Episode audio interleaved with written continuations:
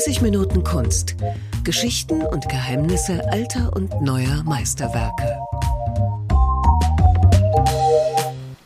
Hallo und herzlich willkommen zum Podcast über Kunst. Mein Name ist Jens Trocher und ich bin heute ins schöne Apolda gereist und verabredet mit Andrea Fromm. Moment, Dr. Andrea Fromm, die Kuratorin der Ausstellung, ja, von Cornelia Schleime. Hallo. Hallo, Herr Trocher. Schön, dass Sie da sind. Dankeschön, Dankeschön. Ähm, wir müssen vielleicht zu ganz am Anfang mal klären, wer ist Cornelia Schleime? Für die, die sie nicht kennen. Ich muss sagen, ich habe sie kennengelernt in der FAZ, im Reiseblatt und bin seitdem Fan. Wer ist Cornelia Schleime? Ich bin auch schon seit Jahren Fan von Cornelia Schleime. Cornelia Schleime stammt ähm, ursprünglich äh, aus der DDR, Sie wurde 1953 in Ostberlin geboren, ähm, hat dann 1975 begonnen, ähm, in Dresden Malerei äh, zu studieren. Dann wurde sie oder geriet sie ziemlich schnell mit dem DDR-Staatsapparat aneinander, weil Cornelia Schleime Kunst machen wollte, die sie selbst ausdrückte, die ihr Unbewusstes ausdrückte. Und das äh, kollidierte natürlich absolut mit dem äh, sozialistischen Realismus, ähm, den sie komplett abgelehnt hat. Sie ist dann auch schon relativ früh in die Dresdner Subkultur gegangen, hat mit ihrem ehemaligen Lebenspartner Ralf Kerbach und anderen die erste Punkband tatsächlich der DDR gegründet, die Zwitschermaschine, benannt nach einem Werk von Paul Klee und durfte dann nach langen, langen Jahren äh, 1984, nachdem sie Selbstinszenierungen gemacht hatte, die ähm, zu Ausstellungsverbot führten und ähm, nach Jahren, in denen sie auch gefilmt hat, also Super 8 Filme gemacht hat, durfte sie dann endlich äh, in die BRD ausreisen. Da kann ich kurz einhaken. Wir sind ja mitten in der Ausstellung und diese Ausstellung haben Sie kuratiert und die bewegt sich ja auch so ein bisschen an dem Lebenslauf von Cornelia Schleim entlang. Wollen wir uns gleich mit dem ersten Bild beschäftigen oder mit der Bildserie, die Sie ausgesucht haben? Gern. Was ist darauf zu sehen? Ja, die Serie also besteht aus drei äh, Bildern also drei Fotografien äh, von Selbstinszenierungen, die heißt Ich halt doch nicht die Luft an. Und da wird schon so der Widerspruchsgeist und äh, die Kämpfernatur Cornelia Schleimes deutlich. Zu sehen ist äh, Cornelia Schleime auf allen drei Bildern als Halbfigur, gekleidet in so einen Regenmantel, Trenchcoat würde man sicherlich eher sagen, und über dem Kopf befindet sich eine Plastiktüte. Auf dem letzten Bild ist diese Plastiktüte kaputt. Also es äh, ist ein Loch in dieser Plastiktüte, so dass sie natürlich nicht erstickt. Und das zeigt eben auch, äh, mit welchem Humor äh, Cornelia Schleime bis heute an ihren Werken arbeitet. Also der Humor und die Schönheit als Gegenentwurf zu einer doch recht unliebsamen Realität, die sie in der DDR erfahren hat und die sie in ihrer Kindheit auch erfahren hat. Ähm, ja, und mit diesen Selbstinszenierungen hat sie 1981 begonnen äh, in Hübstedt, äh, im Eichsfelddorf Hübstedt in Thüringen. Dort ist sie hingefahren, eigentlich um am alljährlichen Plein Air teilzunehmen und hat dann erfahren bei ihrer Ankunft, dass das verboten wurde und hat dann spontan äh, Selbstinszenierungen gemacht, also ihren Körper bemalt und äh, eine Scheunenwand bemalt und hat aufgrund dessen Ausstellungsverbot bekommen. Das wollte ich gerade fragen. Ähm, Gab es denn von ihr damals schon Ausstellungen in der DDR, in Dresden zum Beispiel? Ja, sie hat ähm, doch äh, einige Ausstellungen äh, mit äh, kuratiert, könnte, würde man heute sicherlich sagen, äh, im Dresdner Stadtmuseum äh, und anderen Museen. Die spektakulärste war sicherlich die im Leonardi-Museum 1979. Da ging es um eine Gegenüberstellung verschiedener Generationen von Künstlern. Und da hat sie mit Türen so eine Installation gemacht, der Raum des Dichters hieß das, und hat ganz konkret äh, auf die Situation in der DDR hingewiesen, also auf ihr eingesperrt sein etc. Und dort geriet sie natürlich in den Fokus der DDR-Kontrollinstanzen schon. Und man hat sie halt beäugt. Und als sie dann 1981 in Eichsfeld diese Selbstinszenierung machte, ähm, sie hatte 1980 ihr, ihren Abschluss gemacht, da wurde sie dann nicht äh, in den Verband der bildenden Künstler äh, aufgenommen. Das bedeutet? Dass sie, dass äh, alle Ausstellungen, an denen sie teilgenommen hätte, geschlossen worden wären weil man im Verband bildender Künstler sein musste, um ja, quasi eine Lebensgrundlage zu haben, genau, richtig? Genau, mhm, genau. Jetzt hat ja der Staat eine ganze Menge Energie darauf verwendet, die Künstler zu überwachen, was ja im Nachhinein ziemlich lächerlich wirkt, weil ähm, es sind tolle Sachen entstanden. Absolut, ja. Wollen wir zum nächsten gehen? Ja, gern. Das nächste Bild, was Sie ausgesucht haben, ist ähm, ein Selbstporträt, ein ja, sehr aristokratisches Selbstporträt, würde ich sagen. Das ist dann schon Anfang der 90er Jahre entstanden, 1994. Es heißt Selbstbildnis als Reiterin. Was ist darauf zu sehen? Ja, es ist äh, eine Frau im Profil zu sehen, die sieht sehr mondän aus, mit einem Hut, äh, mit einer Reitjacke, mit einer Reitgerte in der Hand. In der anderen Hand hält sie eine Zigarette, die sich in einer Zigarettenspitze befindet. Ähm, ja, und äh, das Bild Selbstbildnis ist vielleicht äh, etwas verwirrend, weil diese Frau hat nicht unbedingt solche Ähnlichkeit mit Cornelia Schleime. Und da sind wir dann auch gleich ähm, bei Cornelia Schleimes Definition von Selbstbildnissen oder von Selbstbild auch, weil Cornelia Schleime ähm, setzt total auf die Imagination und auch das Selbstbild ist für sie Ausdruck der Imagination. Und insofern kann sie in ihren Selbstbildern alles sein, was sie möchte. Es hat aber eine gewisse Ähnlichkeit mit ihr, finde ich. Es hat eine gewisse Ähnlichkeit, natürlich. aber ähm, ja, die Imagination, also die, der innere Zustand, der ist ihr auf diesen Bildern wichtiger. Und was zum Tragen kommt auch in diesem Bild, also wir sehen da im Hintergrund eben auch so ähm, ja, sagen wir mal, äh, Piktogramme von, von Reiterinnen. Das weist auf die Lebensgeschichte auch von Cornelia Schleime hin, denn während sie auf ihren Studienplatz äh, wartete damals äh, in Dresden, also sie wollte ja Malerei studieren, ähm, da hat sie nämlich auf der Vollblutrennbahn in Dresden gearbeitet und äh, dieses Reitermotiv finden wir also auch in späteren Werken immer wieder. Das durchzieht halt so ihr Werk auch. Und ja, es ist auch schön dann in der Ausstellung diese Motivgeschichte auch zu verfolgen. Der Reiterin oder auch des Zopfes, darauf kommen wir sicherlich gleich noch zu sprechen. Und das möchte diese Ausstellung auch so ein bisschen herausarbeiten. Man muss sagen, dass die Dresdner Rennbahn schon damals in keinem guten Zustand war und die Arbeit wirklich hart gewesen sein muss. Mhm. Und ähm, sie hat eine Lehre noch zur Bühnen, zum Bühnenbildnerin gemacht, richtig? Nein, zur Maskenbildnerin. Zur Maskenbildnerin also sie hat ja. äh, angefangen und äh, mit einem Studium der Maskenbildnerei und hat davor, um dieses Studium eben beginnen zu können, überhaupt eine Friseurlehre machen müssen. Noch damit hat sie angefangen. kommen ähm, daher die Zöpfe? Möglicherweise, möglicherweise.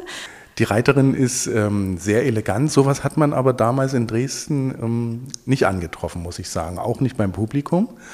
Hat das dann vielleicht auch schon mit dem Wechsel in die Bundesrepublik zu tun? Es hat sicherlich damit zu tun, auch mit der Herkunft aus der DDR. Und zwar äh, gehörte ja Cornelia Schleime zur äh, DDR-Subkultur oder zur Künstlerbohem am Prenzlauer Berg. Dort hat sie ja gewohnt. Sie ist 82 von Dresden dann zurück in ihre Geburtsstadt nach Ostberlin gegangen.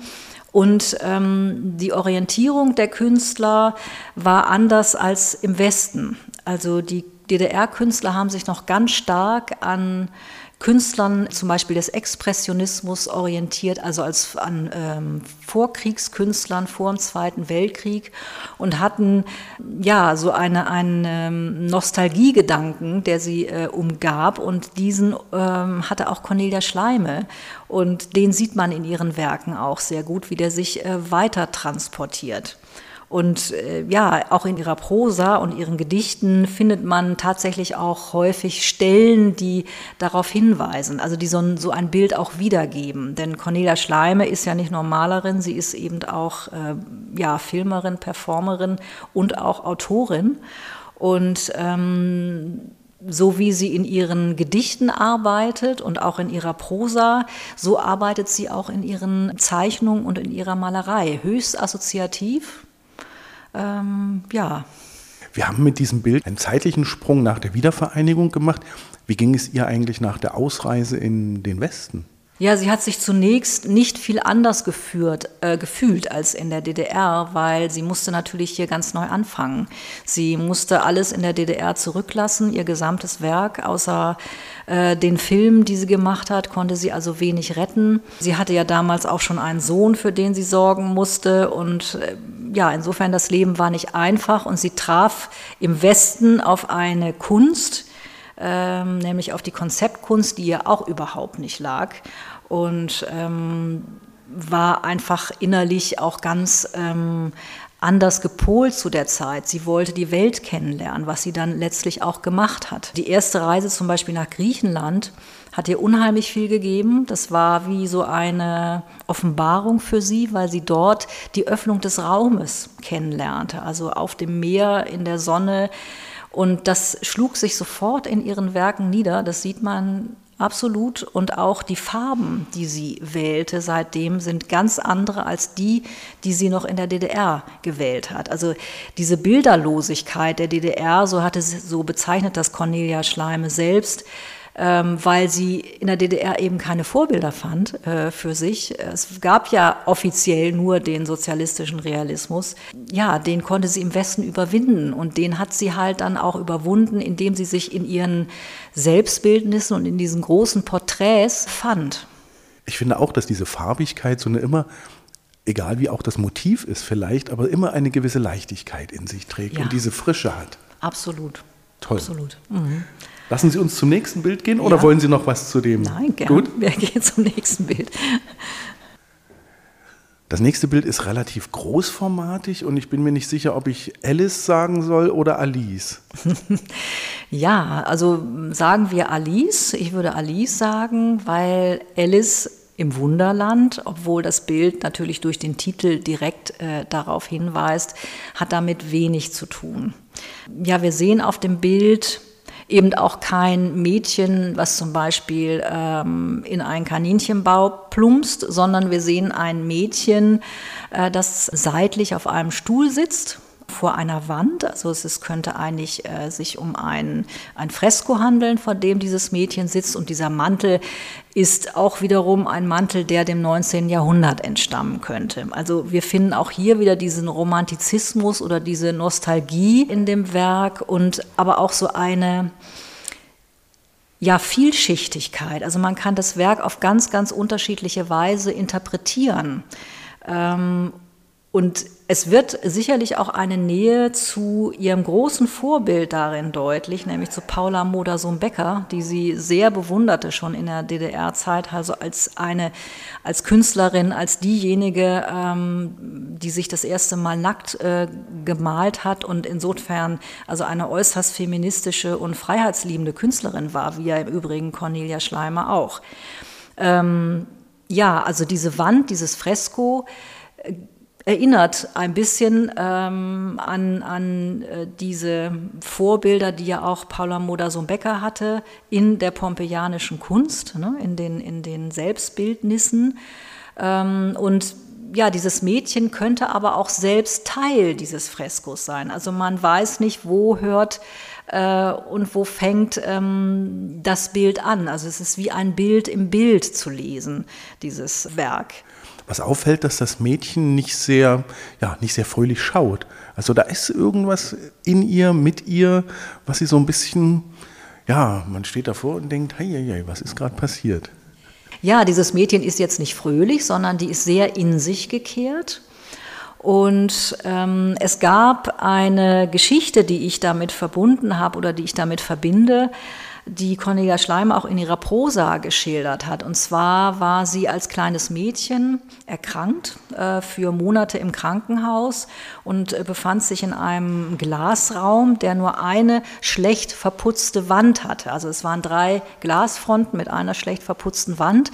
Und diese Monate über, die sie sich in diesem Raum befand, da hat sie in dieser Wand also Geschichten gesehen, Figuren entdeckt, also fast so wie Leonardo da Vinci. Äh, das gibt ja auch diese Beschreibung von Leonardo da Vinci, wie er ähm, praktisch auf einer Mauer Figuren und ganze Geschichten entdeckte. Und in dieser Situation wurde Cornelia Schleime tatsächlich zur Malerin.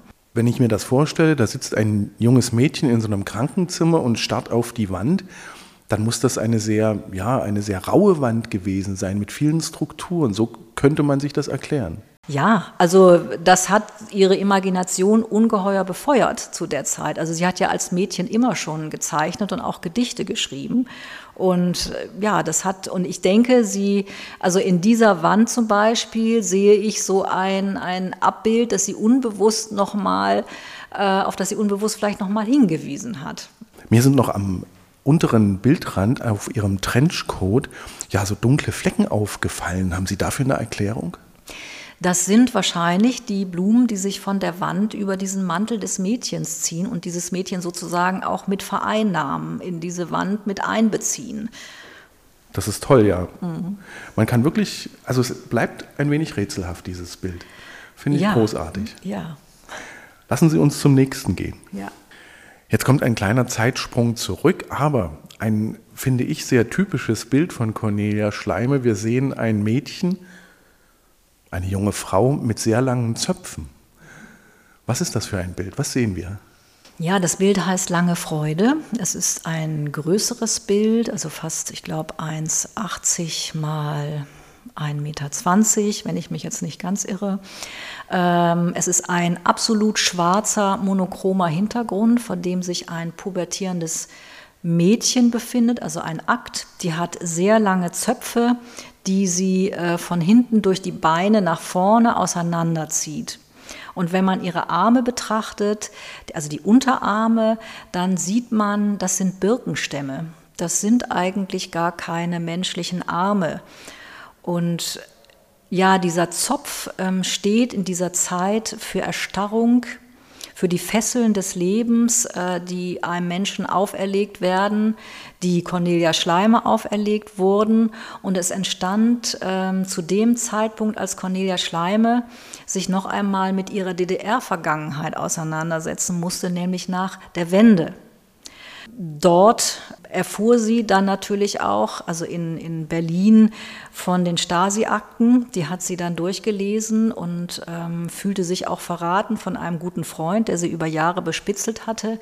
Und das alles ähm, hat sie auch aufgearbeitet in ihrer Stasi-Serie.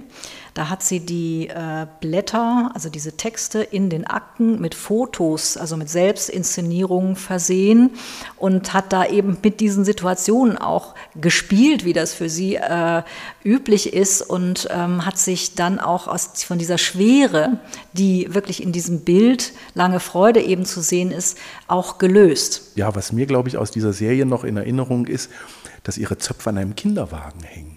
Genau, das ist genau. Und da ähm, begann letztlich dieses Zopfmotiv auch äh, seine Wirkung zu entfalten mit genau dieser Selbstperformance. also da ist sie nämlich vor dem Haus eines ähm, Ex-Stasi-Offiziers entlang geschritten und wurde vom ZDF aufgenommen. Und da hat sie ihre Zöpfe an dem Kinderwagen, also das ist eine Zopfperücke, festgeknotet und ist auf und ab geschritten, auch als Symbol ja, wie gesagt, für die Fesseln, aber auch als Symbol der Kindheit, wofür letztlich der Kinderwagen auch steht.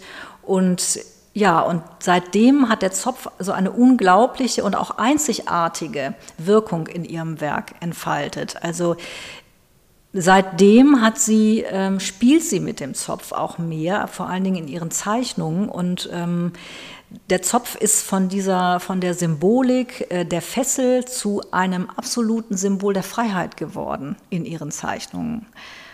Mhm, also sie, ähm, das, der Zopf wandelte sich dann zum Lasso, aber auch zum, äh, meinetwegen zum sexuellen Spielzeug und so weiter. Also hat ganz unterschiedliche Konnotationen und im, zum Beispiel im, im Spätwerk äh, steht er auch in Analogie zu Bäumen, zur Natur. Also die, die äh, Strukturen oder die ähm, Substanzen äh, stehen sich da nahe, die natürlichen Substanzen, ne, die sie da untersucht. Was mir aufgefallen ist in der Ausstellung, es gibt sehr unterschiedliche Formate und es gibt sehr unterschiedliche Materialien. Was sind die bevorzugten von Cornelia Schleime? Cornelia Schleime betrachtet sich in erster Linie als Malerin, weniger als ähm, Performerin. Sie ist eine Vollblutmalerin bis heute. Absolut, ja. Ja, absolut. Farbe ist ihr Element. Sind das Leinwände oder sind das ähm, Kartons? Wenn, wenn man davor steht, erkennt man es nicht ganz auf den ersten Blick. Äh, in ihrer frühen Zeit hat sie mit Tusche auf Leinwand oder auf Papier gearbeitet. Dann ähm, seit äh, 1990 circa waren es immer Leinwände, auf denen sie arbeitet. Und sie hat da ja auch so eine einzigartige Methode entwickelt. Ähm, Welche? Und zwar ist die angelehnt an diese surrealistische Methode der. Das, ah ja. Das heißt, sie das müssen arbeitet, Sie bitte genauer ja, erklären. Sie arbeitet vollkommen unbewusst und aus ihrer Imagination heraus. Also die Farbe gibt durch die chemischen Reaktionen, also sie arbeitet mit Shellac, Asphaltlack und Acryl. Und da gibt es chemische Reaktionen, die ihr Strukturen schaffen, in die sie hineinarbeiten kann. Genauso wie in ihre Aquarellfarben. Und daraus formt sie, äh, wie aus diesen flüssigen Aquarellfarben, auch Figuren. Und insofern ist das halt ein, ein Liebesakt, das hat sie auch mal so beschrieben, zwischen, diesen, ja, zwischen diesem Malprozess und ihrem äh, imaginären Sein, die da halt zusammenfließen in ihrer Malerei. Und deshalb ist sie in erster Linie Vollblutmalerin und sie betrachtet sich ja auch als jemand, die in der Tradition, in der Maltradition steht, auch in der männlichen Maltradition und grenzt sich da vielleicht auch so ein Stück weit ab von, ähm, von heutigen ja, Auffassungen, von gendergerechten äh, Auffassungen, aber sie sieht sich durchaus in dieser männlichen Tradition auch. Dann lassen Sie uns zum nächsten Bild gehen und mhm. äh, das nächste Gemälde vielleicht betrachten. Mhm. Das nächste Bild zeigt wieder eine junge, gut aussehende Frau. Allerdings steht sie mit dem Rücken zu uns und tut, ja, uns dann anschauen. Wie sehen Sie das? Was ist zu sehen? Ja, also es, das Bild Broken Climate zeigt eine Frau am Fenster eine junge Frau am Fenster, die wieder in ein historisches äh, Kostüm gekleidet ist. Sie blickt sich um und zieht uns sozusagen mit ihrem Blick in das Bild hinein, sodass wir mit ihr letztlich äh, aus diesem Fenster schauen und wir schauen auf eine Natur, die zerstört ist. Also da ist keine üppige Baumlandschaft zu sehen, kein Grün, sondern ist eher in Brauntönen gehalten. Und da sind zwei Affen, die turnen auf so zurückgebliebenen ähm, Aststämmen herum, wo sich noch äh, kleinere Äste und Zweige befinden. Aber die Natur ist eigentlich komplett zerstört. Das heißt, sie hat sich zu dem Zeitpunkt, ich muss noch mal genau hingucken, 2019 schon mit der Zerstörung der Natur beschäftigt? Ja, auf jeden Fall, denn äh, bei Cornelia Schleime äh, ist auch das Private politisch. Also Cornelia Schleime verarbeitet in ihren Werken alles, was an Ereignissen, was an Gedanken ihr durch den Kopf geht. Und natürlich hat sie sich auch schon 2019 mit äh, der Klimakatastrophe beschäftigt. Aber sie koppelt das auch äh, an die äh, Tradition der Kunst, denn sie stellt ähm, mit diesem Bild Broken Climate, also mit dieser Frau, eine Verbindung her zu Caspar David Friedrich. Und zwar hat der ja 1822 das berühmte Bild gemalt, Die Frau am Fenster. Und äh, das war sozusagen das Sinnbild ähm, der Spiegelung der Gefühle in der Natur. Und dieses Bild bezieht sie ein natürlich in, in ihr Werk und sagt aber auch, dass diese Spiegelung im Heute eigentlich gar nicht mehr möglich ist, weil wir eben eine zerstörte Natur haben. Das heißt, der Künstler, Genius, der nach einer heilen Natur seine äh, Werke schafft, also seine ähm, Motive auch findet. Genau, das existiert heute nicht mehr. Also dieses, das ist im Grunde genommen auch mit der Natur endet auch dieser Begriff des romantischen Künstlers für Cornelia Schleime, dem sie eigentlich immer noch anhängt. Und wohnte sie damals noch in der Großstadt, also in äh, Berlin, oder ist sie schon auf dem Land zu Hause gewesen? Sie ist schon auf dem Land zu Hause gewesen. Sie hat ein Atelier in Brandenburg auch und sicherlich hängt das auch damit zusammen äh, mit dieser Naturnähe, äh, die sie dort erfuhr, dass sie sich äh, damit beschäftigte. Ja. Sehr eindrucksvoll. Mhm. Ja.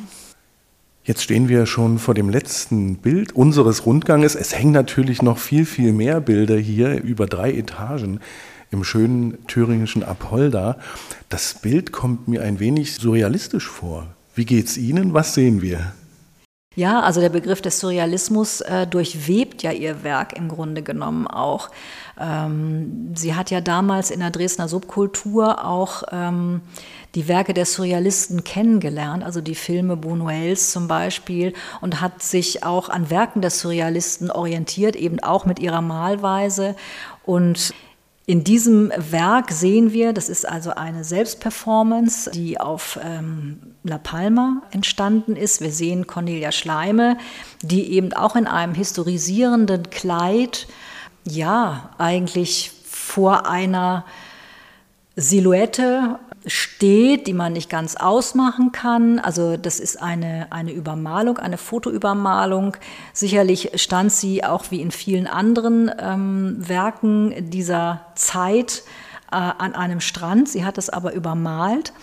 Und zu sehen äh, ist auch ihr Hund. An einer langen Leine. An einer langen Leine. Das Bild heißt eben auch so, an der langen Leine. Und diese Route des Hundes wirkt aber in diesem Bild wie in vielen Bildern, wie auch in frühen Bildern, wo sie dieses Motiv nämlich schon vorbereitet hat, wie eine Nabelschnur, also dass letztlich alles miteinander verbunden scheint. Und in diesen Werken, die auf La Palma entstanden, versucht sie nochmal als ähm, in, in ihrer Inszenierung auch als Schamanin oder als Heilerin sich äh, dieser Natur zu nähern und den Urzustand auch wiederherzustellen. Das heißt, sie knüpft im Grunde genommen an ihre ganz frühen Performances an und stellt diese Kostümierungen und diese Masken wieder in den ursprünglichen Kontext zurück, nämlich in den Schamanismus. Das hat sicherlich auch damit zu tun, dass Cornelia Schleime viel gereist ist. Sie war in Afrika und hat dort auch Maasais kennengelernt, die ja noch nach ganz ursprünglichen Riten leben. Und diese Nähe hat sicherlich dazu geführt, dass diese Selbstbilder, auch diese letzten, entstanden sind. Das ist toll, man, wenn man davor steht, man könnte fast darin versinken. So geht es mir. Ja, absolut.